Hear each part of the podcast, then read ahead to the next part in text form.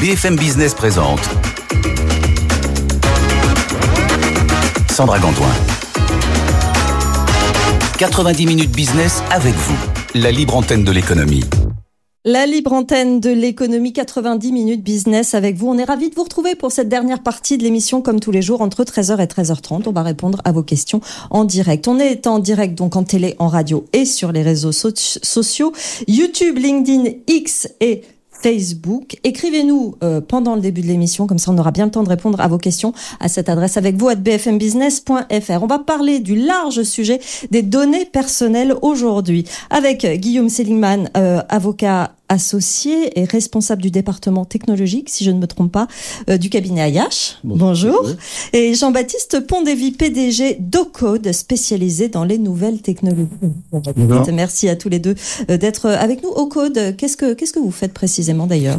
Ocode, on permet de, aux marques notamment de parler euh, via l'objet, mais aux clients directement. Donc, c'est-à-dire qu'on apporte un identifiant unique sur l'objet qui permet d'apporter un gain de communication. On va donc redéfinir un petit peu ce qui recouvre ces données euh, personnelles. Guillaume, déjà, quelles informations sont considérées à la base comme des données personnelles? Alors, les données personnelles, ça recouvre à la fois les données qui permettent d'identifier directement une personne, son nom, euh, son adresse email, euh, etc., et celles qui permettent de l'identifier de manière indirecte. Par exemple, en les croisant avec d'autres données, euh, l'adresse de quelqu'un et son appartenance à une association, par exemple, permettent de euh, réduire le champ des possibles à un individu. Mhm. Chaque fois que l'on peut identifier quelqu'un, eh bien, l'ensemble des données qui y conduisent sont des données personnelles. On est dans l'ère de toute façon de la donnée personnelle. Comment on peut définir, euh, Jean-Baptiste, peut-être que je vous pose à vous la question, le traitement justement des données personnelles, en quelque sorte l'utilisation qu'on en fait aujourd'hui? Bah, L'utilisation aujourd'hui, elle est faite uniquement via, par exemple, l'email, le nom, le numéro de téléphone de la personne, euh, ce qui est là depuis euh, des générations et des générations. Euh, et aujourd'hui, il existe d'autres technos euh, qui permettent de communiquer avec le client euh, directement sans avoir besoin de ces données. Donc, sans aucune donnée personnelle, c'est aujourd'hui possible.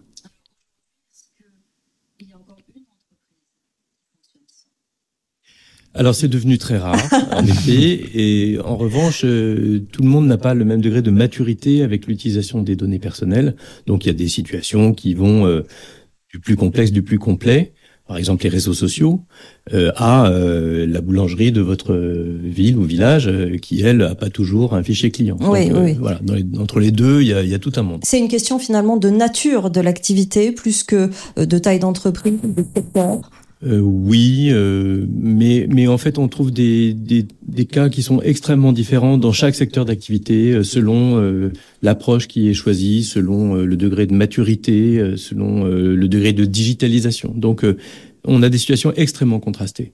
Alors quand on parle de données personnelles, souvent, et ça, ça a fait l'actualité il n'y a pas très longtemps, on parle de cookies. Est-ce qu'on peut définir les cookies et comment ils fonctionnent? Jean-Baptiste bah, un cookie, c'est en fait un mémoire. Euh, c'est-à-dire que quand je vais renaviguer sur Internet, ça va me permettre euh, d'aller directement sur quelque chose euh, dont je suis déjà allé. Et ça va permettre aussi d'avoir de la data euh, quand j'ai un site Internet et de savoir qui est le visiteur unique et ainsi de suite. Donc c'est en fait l'enregistrement de toute la data euh, sur Internet. Dans la mesure où la personne qui a validé les cookies a bien tout accepté, a coché évidemment le consentement, effectivement. Oui. Alors vous mettez le doigt là sur un point qui est essentiel, qui est que les traitements de données personnelles doivent avoir une base légale. Il y a certains cas où c'est le consentement de l'intéressé, comme celui que vous mentionnez. Oui, j'accepte bien qu'on utilise mes données personnelles euh, en contrepartie de tel service ou pour obtenir tel, tel bien. Et puis il y a d'autres bases légales. Euh, certaines sont par exemple euh, ce qui est exigé par une juridiction ou une autorité qui contrôle l'usage des données, comme la CNIL en France. Bref, il y a toutes sortes de, bases légales. Il y en a euh, plusieurs qui sont prévues par les textes. Et il faut s'assurer que le traitement qui est fait est bien licite.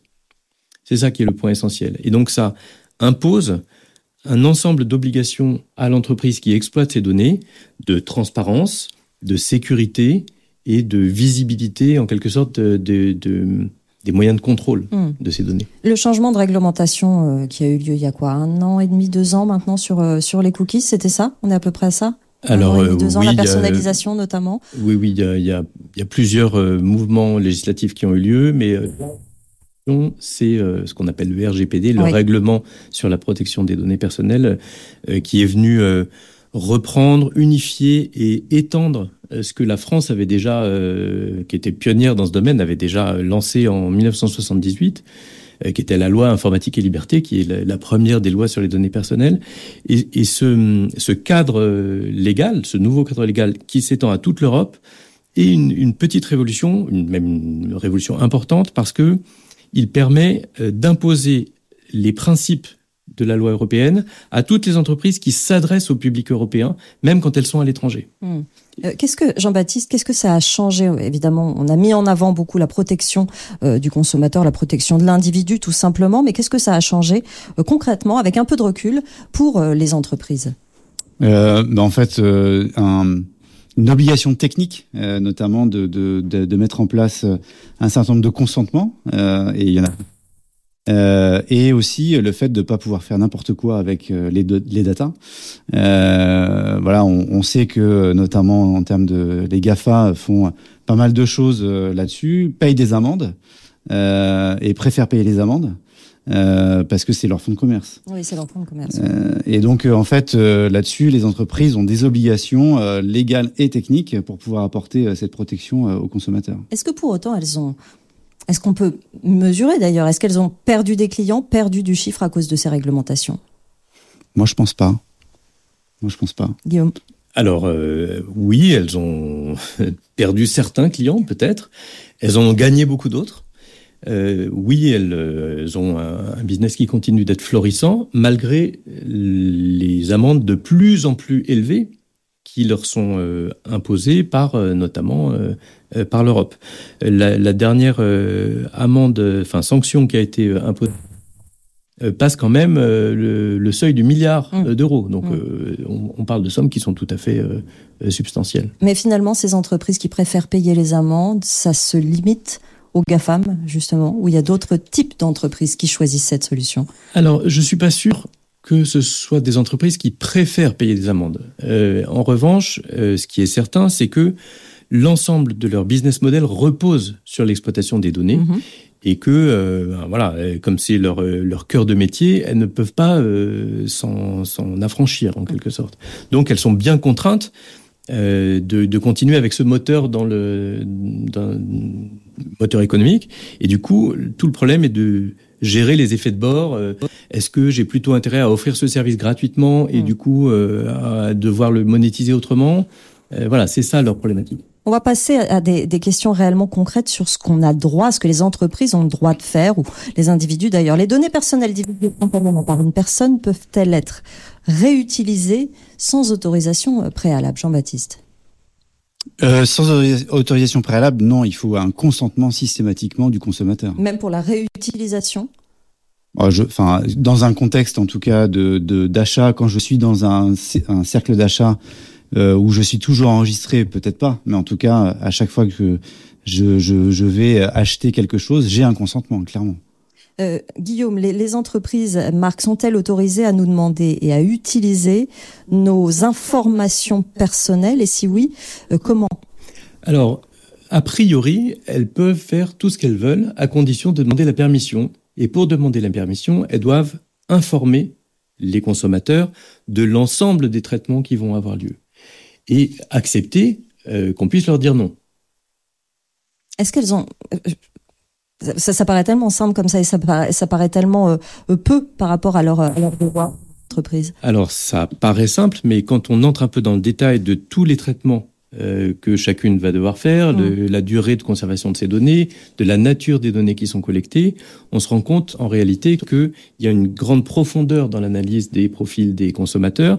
Et euh, d'ailleurs, quand on pose la question aux consommateurs par des sondages, par exemple, ou qu'on fait des enquêtes d'opinion sur euh, le degré de, de, familiarité et le degré d'acceptation sociale de cette euh, exploitation de leurs données, on se rend compte qu'il y a une grande réticence, en particulier pour certaines données qui sont liées, euh, par exemple, aux données bancaires, par exemple à la sexualité, par mmh. exemple aux opinions politiques. Mmh. C'est mmh. monnaie courante de penser que les sondages politiques doivent être retravaillés parce que euh, les gens ne libèrent pas très facilement de données sur leurs opinions politiques, philosophiques, religieuses, etc.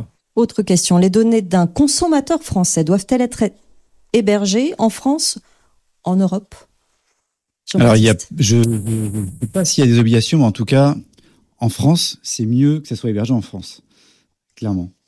Donc notamment euh, si on prend euh, si on prend des hébergeurs euh, étrangers, ils ont forcément des solutions d'hébergement en France. On continue sur, sur ce, cette, cette, protection des données. Le RGPD dont on a parlé tout à l'heure a-t-il changé la donne? Ben, Pour les consommateurs, oui, évidemment. Oui, pour les consommateurs et même pour tout le monde en réalité. ça a changé la donne pour les industries aussi, qui ont été contraintes d'intégrer euh, l'ensemble de ces règles dans leur façon de procéder. Mm. Et, et, et, comme cette législation était à l'échelle de tout, toute l'Europe, elle a même eu un écho euh, extrêmement puissant à l'étranger à telle enseigne que euh, les États-Unis, qui, euh, qui sont euh, une terre d'accueil et de production de, de, de ces entreprises, ont à leur tour adopté des règles qui sont très voisines, qui sont très cousines de celles euh, choisi en Europe. L'Europe régularise euh, est plus restrictive de façon de façon générale. Euh, le, le, RGPT est en constante évolution. On est bien d'accord, Jean-Baptiste? Ah Oui, clairement. Et elle est, enfin, je rebondis, mais elle est enviée par par beaucoup de de pays aujourd'hui, hein, clairement. On, on a l'impression que la réglementation européenne RGPD. Hein. Ce, ce, ce, secteur de la de la gestion des données évolue presque presque quotidiennement. Est-ce que est-ce que c'est le cas? Ah ben c'est le cas parce que la techno aussi, euh, elle évolue. Donc euh, il faut bien que la réglementation évolue euh, par rapport aux techniques qui sont, qui sont mises en place sur le marché. Guillaume, vous vouliez rajouter quelque chose? Euh, Non, non, je pense que c'est euh, une bonne illustration euh, mm. d'un droit qui est en mouvement et qui ne se limite pas d'ailleurs aux données personnelles. la législation européenne s'est intéressée très tôt aux, aux, cryptos, donc mm -hmm. à, la, à, la, blockchain, etc euh, à la présence en ligne, au commerce électronique, bref, dans, dans, toutes sortes de domaines du digital où les acteurs sont principalement, mais les règles du jeu commencent à être principalement européennes. Est-ce que euh, la Chine est un cas particulier sur le traitement des, des données, euh, Jean-Baptiste Guillaume La Chine est un cas particulier pour quasiment tout. Et la Chine n'en viendra pas à réguler de la même façon? On ne le sait pas, mais en tout cas, elle n'en prend pas le chemin. Mmh. Euh, Aujourd'hui, la Chine est un continent qui est très à part, euh, qui est très séparé du reste. Euh, il y a presque un Internet chinois qui est que partiellement relié et qui fonctionne seulement partiellement de la même manière que l'Internet du reste du monde. Euh, la Chine a une économie qui est très régulée. Euh, avec des acteurs qui eux-mêmes, on l'a vu récemment avec euh, notamment Alibaba, mais beaucoup d'autres, Tencent, beaucoup d'autres ouais. entreprises chinoises euh, de, de, ce domaine euh, qui sont très euh, surveillés par le gouvernement et dont les mouvements euh, sont anticipés par le gouvernement chinois. Euh, et, et cette, euh, cette relation à la donnée personnelle va très au-delà. Elle est presque utilisée politique, un levier de gestion des humeurs entre guillemets de la population. Et donc c'est tout à fait orthogonal avec l'approche, la philosophie de la donnée que, que l'on connaît euh, je dirais, en Occident de façon générale, et en particulier en Europe, et tout à fait en particulier en France. Mmh. Euh, ce témoignage qui vient de nous arriver sur euh, notre mail, je viens de créer une société civile avec mon fils mineur pour l'achat de notre résidence principale. Je suis très angoissée de savoir que n'importe qui peut avoir nos dates de naissance, lieu et surtout euh, lieu d'habitation. Comment est-ce que je peux faire pour protéger nos données personnelles? Mmh. Ben c'est pas peur, ça. c'est assez hallucinant, d'ailleurs. Il y a un équilibre à trouver entre mmh. deux impératifs qui sont euh, tous les deux euh, à protéger. Mmh. Le premier, c'est qu'il faut une certaine transparence des acteurs de la vie économique, des acteurs de la vie publique. Euh, il y a des listes électorales, il y a euh, la capacité à vérifier que quelqu'un habite bien. Euh, oui. Parce qu'on a besoin de sécurité dans les transactions, on a besoin de sécurité dans les contrats, on a besoin de sécurité dans la vie publique d'un côté. Et puis de l'autre, il y a bien sûr la nécessité de protéger la vie privée, de protéger euh, l'intimité de la famille. Et donc, euh, bien, euh, les données, pour cette raison, pour, pour essayer de trouver cet équilibre, ne sont pas conservées ad vitam aeternam, mais il y a une durée de conservation. Elles doivent être minimisées. Donc, le traitement doit être restreint à ce qui est indispensable pour faire ce que l'on est autorisé à faire. Et puis, il faut se doter d'une base légale qui est euh, robuste, qui est suffisante. Donc c'est soit le consentement, soit euh, l'exercice d'un droit. Euh, mmh. Enfin voilà, il y, y, a différentes euh, manières de faire. Jean-Baptiste. Non, mais euh, enfin, je rebondis, mais c'est clair qu'aujourd'hui, euh, il y, a, y, a, une différence entre la donnée personnelle personnelle et la donnée euh, qui est liée notamment à la création d'une entreprise ou autre chose, parce que quand on va sur Papers notamment, il y a tout, tout, tout, tout, tout, toute notre vie. C'est quoi Papers C'est un site internet qui est un peu le comme le greffe pour aller chercher un cabis par exemple, mais où tout est public et gratuit. Ça veut dire qu'il y a une sorte de schizophrénie entre ce que les gens acceptent de donner pour certaines raisons et ce qu'ils veulent cacher dans d'autres situations. Bah là, le, le, le, le sujet, c'est qu'on n'accepte pas ou on refuse. C'est que, c'est que quand on crée une société, euh, toutes les informations sont, sont libres d'accès pour tout le monde.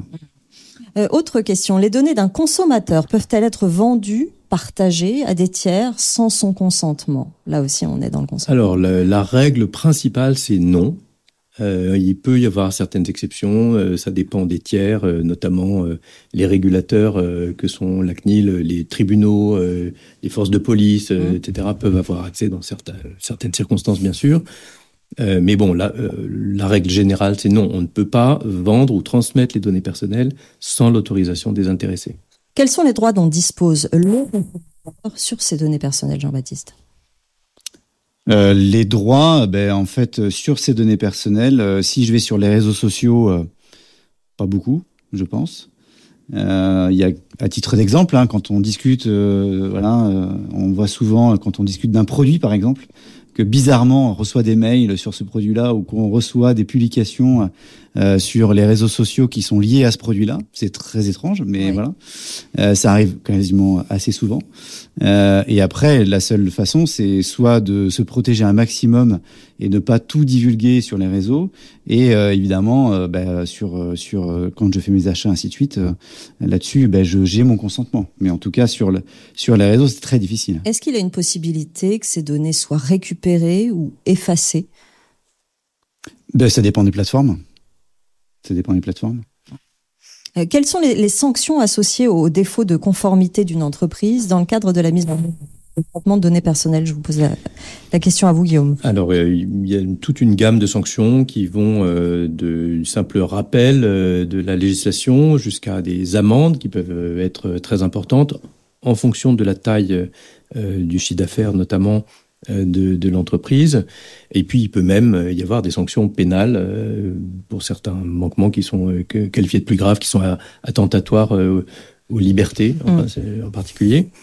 mais, mais ces sanctions, enfin, les sanctions essentielles, c'est surtout l'atteinte que cela peut causer au business lui-même, à, à, la manière de fonctionner euh, on dit aujourd'hui que la, la, donnée, c'est vraiment le pétrole du 21e siècle. Oui. Donc, euh, euh, pour les mêmes raisons que, que, que ce, ce, carburant est essentiel pour l'industrie, pour les services, pour la mobilité, eh bien, la, la, donnée va jouer le même rôle. Et pour cette raison-là, son usage de façon, euh, de façon rationnelle, efficace, et aussi de façon à ne pas empêcher l'innovation. Donc, euh, c'est important de poser des règles, c'est important de poser un cadre. C'est ce que l'Europe a fait euh, aujourd'hui de façon euh, relativement efficace, mais surtout en ayant à l'esprit qu'il ne faut pas qu'il soit impossible de, traiter, de gérer la donnée. Après, il y a, beaucoup de manières de le faire. L'entreprise de, Jean-Baptiste en est un très bon exemple. Jean-Baptiste, j'ai une question à, vous poser spécifiquement. Est-ce que les entreprises ont conscience de cet or qu'elles ont entre les mains et est-ce qu'elles savent s'en servir suffisamment bien? Ce que je veux dire, c'est qu'on fait des formations pour euh, appréhender l'IA, pour appréhender le cyber, les attaques, tout ce qui nous arrive aujourd'hui qu'on ne maîtrise pas forcément. Est-ce qu'il ne faudrait pas développer euh, les mêmes choses sur, euh, sur les données personnelles, finalement, dont elles se servent? Bah Déjà, il existe beaucoup aujourd'hui euh, disponible et mmh. de plus en plus euh, pour traiter ces informations. Euh, ça dépend si on est en B2B ou en B2C. Oui. Euh, ça, il y a une grosse différence. Je pense qu'en B2C, euh, c'est cœur business. En B2B, pas forcément.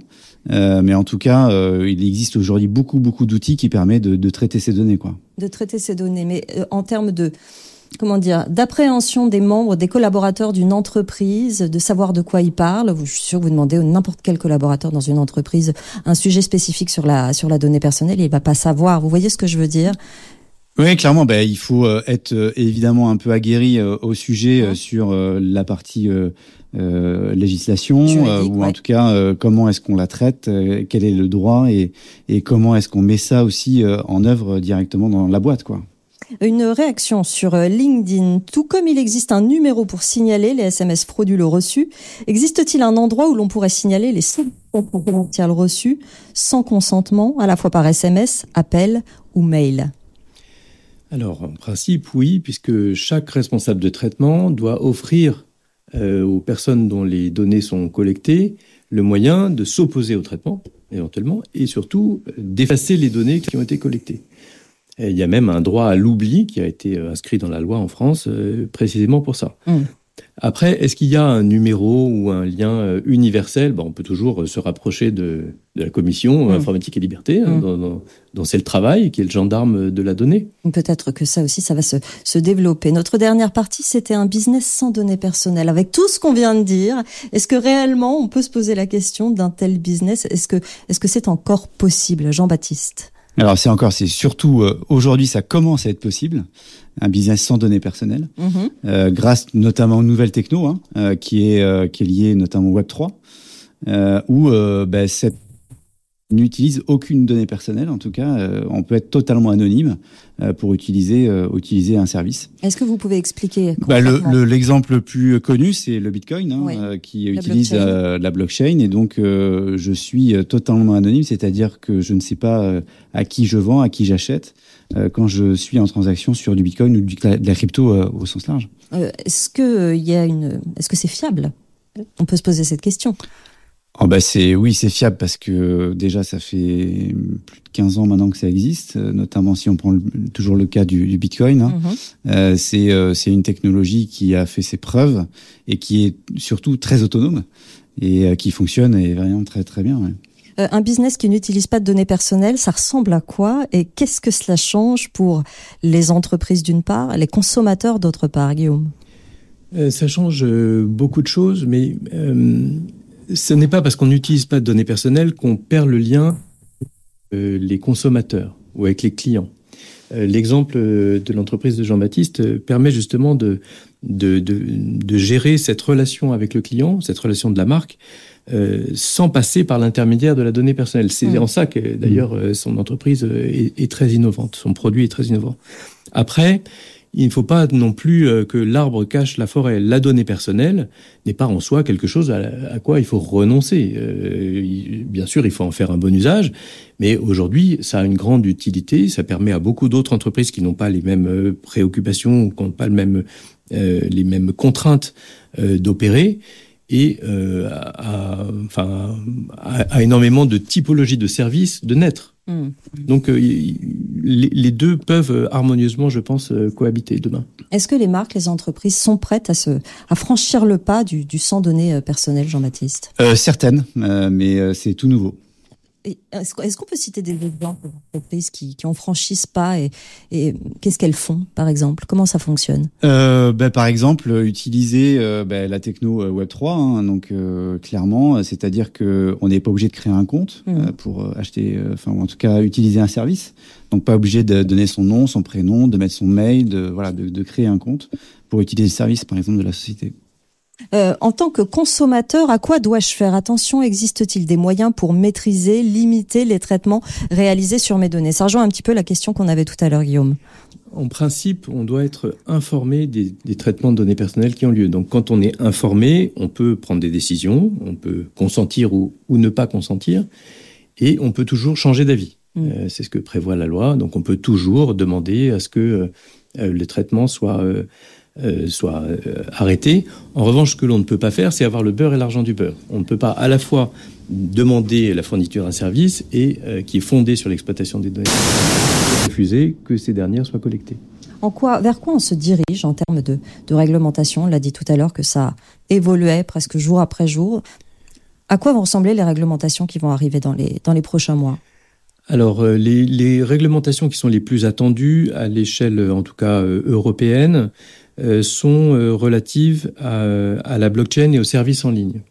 Donc euh, ça, ce, sont des, des, législations qui sont très attendues parce que on découvre un nouveau continent, Mhm. on découvre une nouvelle manière d'opérer, de nouveaux outils euh, qui sont décentralisés, mais en maintenant un très haut niveau de confiance, euh, qui offrent des potentialités, euh, des types de- d'interactions qui sont euh, très nouveaux, très modernes, euh, qui permettent de désintermédier euh, certaines industries.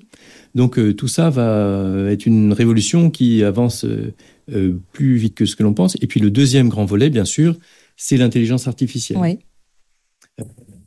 Là aussi, l'Europe euh, euh, réfléchit euh, beaucoup à l'aune de la découverte de ce que des outils comme ChatGPT, comme Bard, euh, euh, comme les, les, voilà, les outils euh, Mistral AI, pour prendre aussi des champions français, Oui, effectivement. euh, euh, La- com- commence la- à, commence l'IA à créer. générative.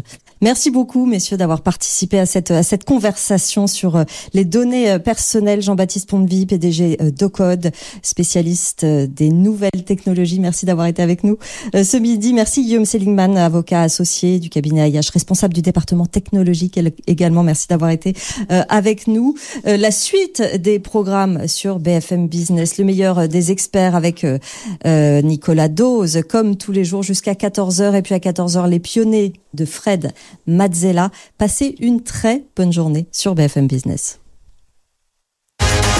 90 minutes business avec vous, la libre antenne de l'économie. Vos questions et les réponses de nos experts en direct sur BFM Business.